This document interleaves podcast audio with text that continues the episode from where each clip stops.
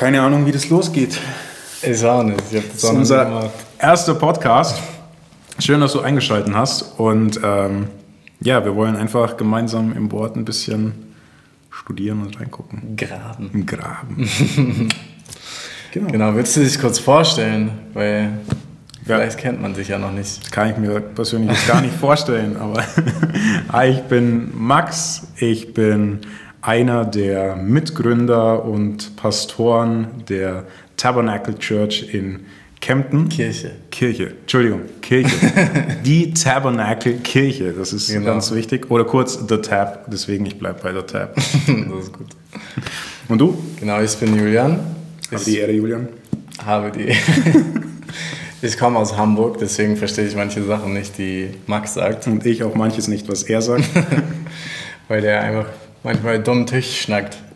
Keine Ahnung, was er meint. genau, ich bin 24, habe letztens geheiratet und ähm, genau, wir haben uns vor kurzem entschlossen, diese Kirche zu gründen und wollen einfach jetzt am Anfang ein bisschen reinsteigen in das, was ist unser Herz für diese neue Kirche? Warum warum braucht es diese Kirche? Warum brauchen wir diese Kirche? Und ähm, was für einen Herzschlag hat das entfacht? Absolut. Ähm, und vielleicht starten wir einfach rein, was bedeutet dieser Name Tabernacle? Weil ich glaube, das brennt allen unter den Fingern, diese Frage. Das gehört Alles dazu. Es geht's gut. Alles gut.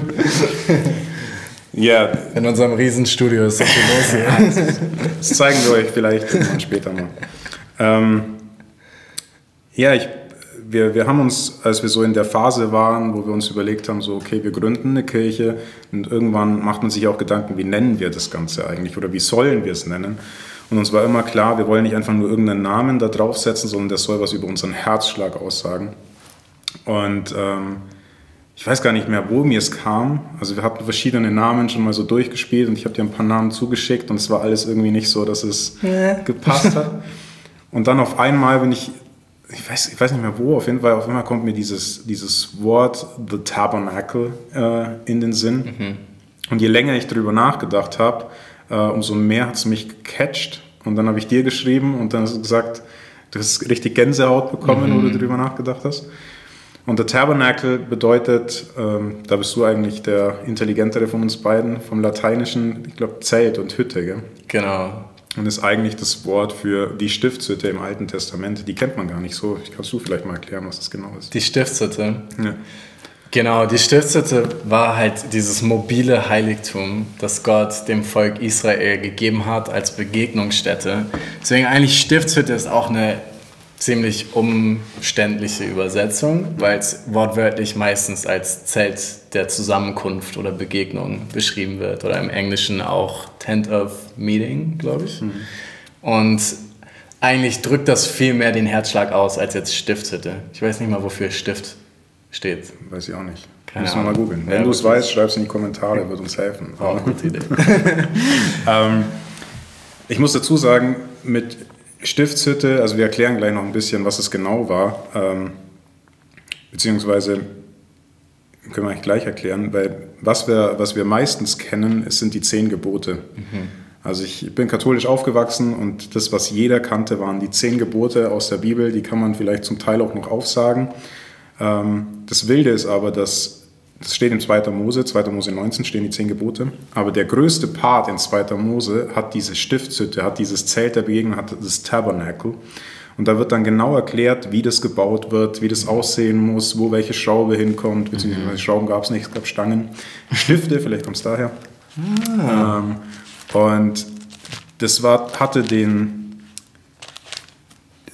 den Grundantrieb, dass Gott gesagt hat, ich will euch begegnen, ich will unter euch wohnen. Es war mhm. tatsächlich so, dass die Israeliten, als sie aus Ägypten ausgezogen sind, sollten sich so formatieren, also die Stämme, die einzelnen Teile des Volkes Israel sollten sich um dieses Zelt versammeln und dieses Zelt sollte der tatsächliche Mittelpunkt des Volkes Israel sein. Und dort in dieser Mitte, in diesem Zelt, im Allerheiligsten, dort war Gottes Herrlichkeit sichtbar. Mhm. Und ähm, deswegen auch dieser Herzschlag von uns, wieso haben wir es Tabernakel genannt, weil wir gesagt haben, das ist das, wonach wir uns sehnen. Wir wollen Gott begegnen, wir wollen ihn mehr kennenlernen, wir wollen sehen, wie er ist. Und ähm, das sehen wir am stärksten in seinem Wort. Mhm. Deswegen sind wir definitiv eine Kirche geprägt vom Wort, ganz klassisch. Äh, graben, graben, graben, weil nur dort sehen wir, wie Jesus wirklich ist. Und ja, ihm dann zu begegnen. Ja, das ist so gut. Ich habe gerade mal den Vers rausgesucht in 2. Mose 25, Vers 8. Da heißt es, und sie sollen mir ein Heiligtum machen, damit ich in ihrer Mitte wohne. Genauso wie ich dir, Mose, das Vorbild der Wohnung und das Vorbild aller ihrer Geräte zeigen werde, so sollt ihr es machen. Und das finde ich so spannend, weil wir diesen Gott der zehn Gebote kennenlernen, nachdem er die Ägypter geschlagen hat mit verrückten Plagen und wo er das Meer teilt und vor ihn hergeht in einer Feuersäule und in einer Rauchsäule. Mhm. Und dann warten sie alle unten, was hat dieser mächtige Gott, der mächtiger ist als alle Götter der Ägypter und die einfach zum Spott gemacht hat, was hat dieser Gott jetzt zu sagen, was fordert er von uns? Und dann kriegen sie die zehn Gebote und als Nachsatz kommt, by the way, ich will mit euch wohnen und ich wünsche mir, dass ihr mich liebt von ganzem Herzen. Und ich kriege so Gänsehaut, wenn ich darüber nachdenke, weil wir uns das gar nicht vorstellen können, was, was die wohl erwartet haben im Anblick von Feuer, Rauch, Blitzen. Mhm. Und dann kommt dieses zarte Herz Gottes zum Vorschein. Ich will in eurer Mitte wohnen. Mhm. Und das, das, es begeistert mich so, je, je mehr ich Jesus kennenlerne, je mehr ich aus seinem Wort verstehe, aus diesem wirklich alten Buch, ähm, umso mehr fasziniert mich der Herr, umso mehr fasziniert mich Jesus. Und das, was mich auch so begeistert an der Stiftshütte, ist eine Stelle, ähm, da gab es die Stiftshütte meiner, meines Wissens noch gar nicht richtig aufgerichtet, sondern gab es nur ein anderes Zelt, ähm, wo, wo Mose dem Herrn begegnet. Und dann heißt es da in, in 2. Mose 33, ähm, 11 bzw. 10, und wenn das ganze Volk die Wolkensäule, also die Herrlichkeit Gottes, am Eingang des Zeltes stehen sah, dann standen sie alle auf und verneigten sich, jeder am Eingang seines Zeltes. Und der Herr redete mit Mose von Angesicht zu Angesicht, wie ein Mann mit seinem Freund redet, und er kehrte wieder ins Lager zurück. Und das ist schon mal so der erste Punkt, den ich mir wünsche, gerade auch für uns als Kirche dass wir dafür bekannt werden, hey, das sind Leute, die mit Gott von Angesicht zu Angesicht sprechen. Nicht mit irgendeinem einem Wesen, das sie sich selber zusammengeschustert haben, sondern mit dem, wie Jesus sich geoffenbart hat, wie er sich zeigt in seinem Wort. Mhm. Und dass wir dadurch verwandelt werden, wie es dann in 2. Korinther 3 heißt, so wir gucken in sein Angesicht mit unverhülltem unverhüllt gucken wir in sein Angesicht und dadurch mhm. werden wir verändert. Aber bei Mose will ich nicht mal stehen bleiben, sondern du weißt, was danach kommt und das ist das, danach sehne ich mich und dann heißt es, aber sein Diener Josua, der Sohn Nuns, der junge Mann, wich nicht aus dem Inneren des Zeltes. Mhm. Und das ist so, der Tabernacle sehe ich wirklich, oder der Tab sehe ich nur als, als den Rahmen, als den Appetizer, mhm. den man so bekommt vor einem Menü, das einem mhm. zeigt, so, boah, da ist mehr. Mhm. Und dann aber selber zu sagen, und jetzt will ich daraus nicht mehr weichen, ich will in diesem Allerheiligsten bleiben, ich will mich nach ihm ausstrecken, ich will in, in, in, in seiner Gemeinschaft bleiben. Und das ist so, Mose war gut, Mose war cool, aber Josua ist der, nach dem ich mich sehne, ja. wo es heißt so, und dann gingen sie wieder nach Hause, aber der blieb mhm. bei Jesus der, oh. seine, hat seinen Alltag gelebt, egal von Montag bis Sonntag, 24-7. Er streckt sich nach ihm aus, er sucht ihn im Gebet, er sucht ihn in mhm. seinem Wort. Und dadurch ist es so, wenn, und das, das wäre mein größter Wunsch, wenn es mal an meiner Beerdigung heißt, hey, wenn ich das Leben von Max gesehen habe, habe ich Jesus gesehen. Und das kann ich nicht selber machen und das können wir nicht machen. Mhm. Das ist einfach seine Gnade. Und eigentlich das, das kleine Einmaleins, wenn ich mhm. ihn anschaue, wenn ich ihn suche, wenn ich die Zeit aufwende, um ihm zu begegnen, dann wird er sichtbar werden. Ja. Genau. Oh, das ist so verrückt, vor allem wenn du das sagst, so, du wünschst dir erinnert zu werden als jemand, der Jesus ähnlich sah, mhm. weil Josua, der Name Josua, ist Jesus Name. Ja. Jehoshua ja. oder Jeshua, Joshua.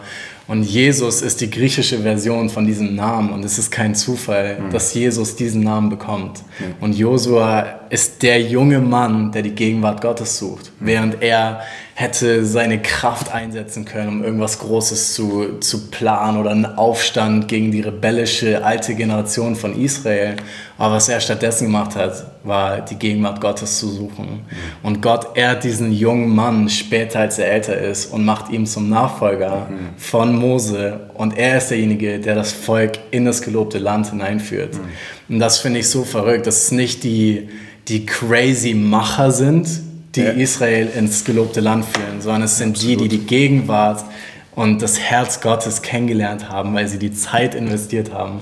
Und das sind die, die später von Jesus aufgegriffen werden, womit er sich identifiziert und mhm. sagt, das ist mein Herzschlag. Ja. Und wir sehen Jesus, wie er sich zurückzieht aus der Menge und er kommt, um die Menschen zu retten und dann zieht er sich zurück von den Menschen, die er retten will, ja, ja. um seinem Vater im Verborgenen zu begegnen, um alleine zu beten. Und man denkt sich so, ja, aber hätte der nicht Vollgas 24-7 Ministry machen müssen? Hatte nur drei Jahre, gell? Genau. Nein, er hat genau wie Josua die Gegenwart Gottes gesucht mhm. und hat für uns den Weg bereit gemacht, in diese, in diese Verheißung hineinzutreten. Es ist ich glaube, wir haben da schon mal drüber gesprochen. Ich finde es so wild, vor, vor kurzem ähm, von einem gehört, das ist mir noch nie aufgefallen, wo es heißt, gerade wie du es gesagt hast, gerade diese Plagen in Ägypten, die so, so herausstechen, die kennt irgendwie jeder, der so mal halbwegs mit der Bibel zu tun gehabt hat.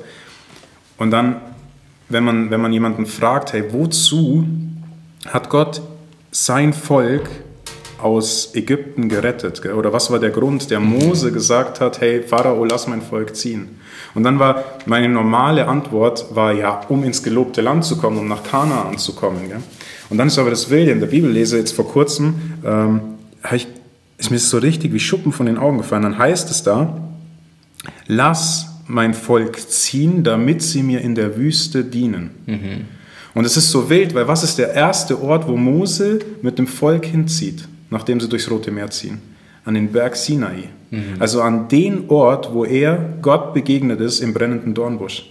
Und das ist so, so wild. Das Ziel ist nicht Kanaan in erster Linie. Das mhm. Ziel ist nicht ein Ort. Das Ziel ist nicht der Himmel oder die Ewigkeit, nicht das Paradies, mhm. sondern das Ziel für einen Gläubigen ist die Gemeinschaft mit dem Herrn. Weil durch die Gemeinschaft mit Jesus wird eine Wüste zum Paradies. Durch die Gemeinschaft mit ihm werden die Umstände irrelevant, weil er alles verändert. Und das ist so, was mich so fasziniert. Jemand hat mal gesagt, der Himmel ist nicht der Himmel, weil es so schön ist, oder das Paradies ist nicht das Paradies, weil es so schön ist, oder auch die neue Erde ist nicht das, das Tolle, weil sie jetzt perfekt ist, sondern sie ist perfekt, sie ist schön, sie ist begehrenswert und erstrebenswert, weil Jesus im Zentrum steht. Mhm. Und das ist das Tolle, Jesus hat uns nicht errettet für die Ewigkeit, sondern er hat uns in die Ewigkeit versetzt, schon jetzt. Mhm. Und das hast du so, so, so toll vor ein paar Tagen gepredigt, wo es heißt so, ich darf jetzt schon in dieses Allerheiligste gehen, ich darf jetzt schon dort hinein.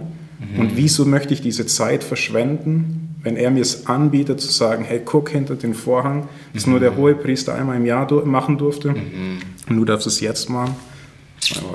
Oh, so gut, so gut. Und ich finde es spannend, weil ich glaube, Gott sagt sogar, ich will, dass sie in die Wüste ziehen und ein Fest feiern mhm. vor mir. Yeah, genau. Und wir sehen das danach immer wieder, dass Gott Feste gibt, wo er sagt, ihr sollt vor mir euch freuen, ihr sollt mhm. vor mir essen. Yeah.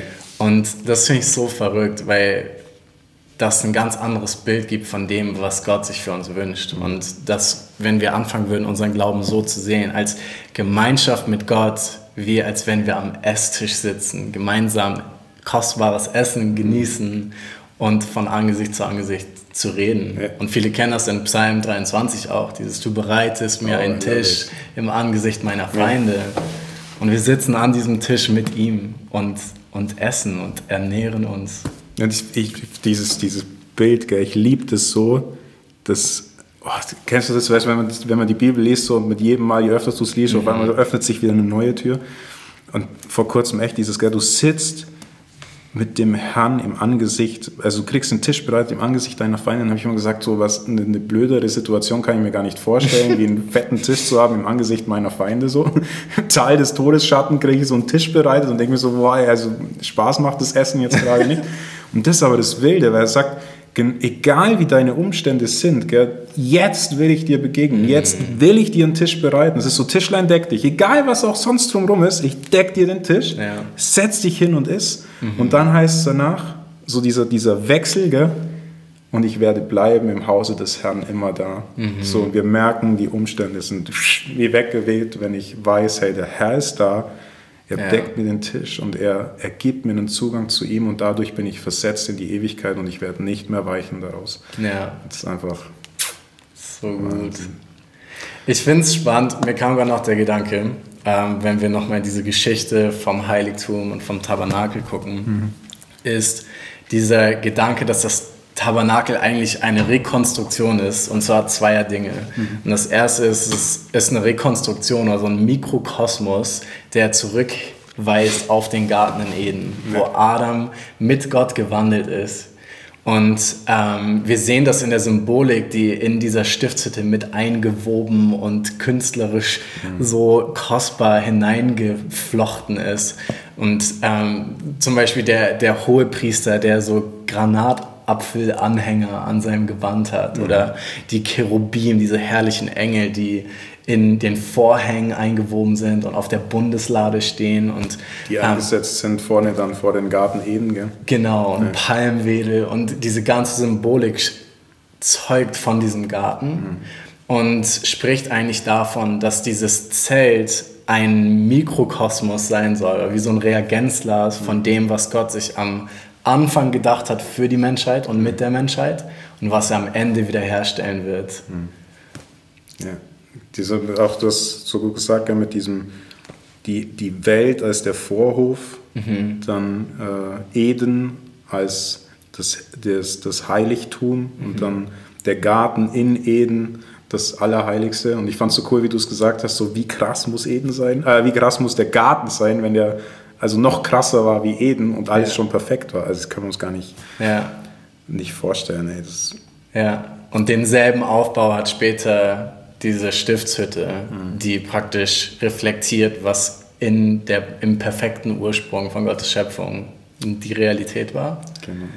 Und das andere, was ich spannend finde, und das war in dem Vers, den ich eben vorgelesen habe, dass Gott zu Mose gesagt hat, tu es nach dem Abbild, das ich dir zeige. Und wir lernen später im Hebräerbrief im Neuen Testament, dass Mose tatsächlich ein Bild gesehen hat oder von Gott im Geist gezeigt bekommen hat, wie im Himmel die Realität aussieht und wie im Himmel das himmlische Heiligtum aufgebaut ist, wo nachher Jesus reingeht mit seinem lebendigen Blut als Opfer, um uns einen Weg zu bahnen in dieses himmlische Heiligtum hinein. Und das finde ich so spannend, weil wir kennen dieses Gebet, wie im Himmel so auf Erden. Und das von vorne bis hinten spricht die Bibel davon, ja. dass das, was am Anfang Realität war und was jetzt im Himmel gerade Realität ist, wo Anbetung ist in der Gegenwart Gottes, mhm. dass er das auf Erden bringen will. Mhm. Und er tut das schrittweise, indem er bestimmten Leuten ein Bild davon gibt und sie da hineinführt und nach und nach sich ein Volk erweckt, mhm. die das verstehen und, und in diese Beziehung jetzt schon reintreten und dadurch zum Zeugnis werden in einer kaputten Welt. Ja, das sprengt einem einfach den Verstand, ey. Das, ich fand, mir kam gerade noch die Stelle, die du vor kurzem mal erzählt hast, in, in Amos, ist es Amos 4? Amos 9. Amos 9. Wo ist Amos? wo ist Amos? das ist, wo, ich, wo dann wo es heißt, ich werde die Stiftshütte Davids wieder aufrichten oder dieses Zelt Davids wieder mhm. aufrichten, wo ich mir denke, das war zu einer Zeit, in der der Tempel stand von Zerubabel. Gell? Also, was ist das die Stelle? Mhm. An jenem Tag will ich die zerfallene Hütte Davids wieder aufrichten und ihre Risse vermauern. So, je länger ich über diesen Vers nachdenke, Julian, das, das haut mir fast in, wirklich den Schädel weg, weil ich denke, die haben einen, die haben einen Tempel in Jerusalem wieder aufgerichtet. Mhm. Der steht. Und das, wovon Amos spricht, ist so ein billiges Zelt, das nicht mal außergewöhnlich war. Also wir wissen, dass es solche Kriegszelte gab es immer wieder, schon auch von anderen Pharaonen. Also sie haben es in einer ähnlichen Art und Weise errichtet. Und er, er spricht hier davon, dass dieses Zelt wieder aufgerichtet wird, obwohl er einen Tempel hat. Mhm. Und das zeigt diese, diese Einfachkeit von Gott, dass er sagt, hey, mir geht's nicht um den Ort oder um den Prunk, weil nichts kann so schön und so herrlich sein wie meine Gegenwart. Mhm. Und dort, wo ich bin, das ist das, was alles erfüllt. Und komm zu mir in diese Einfachheit. Mir geht's nicht um mhm. Großes, mir geht's nicht um, um, um Herausragendes. Und ich glaube, das sollte auch uns als Kirche ausmachen. Nicht dieses, dieses Prunk drumherum, sondern wirklich der Herzschlag, dieses Suchen von seiner Herrlichkeit mhm. in der Einfachheit, die er uns gibt. Ja. Und dieses Staunen über seine Größe.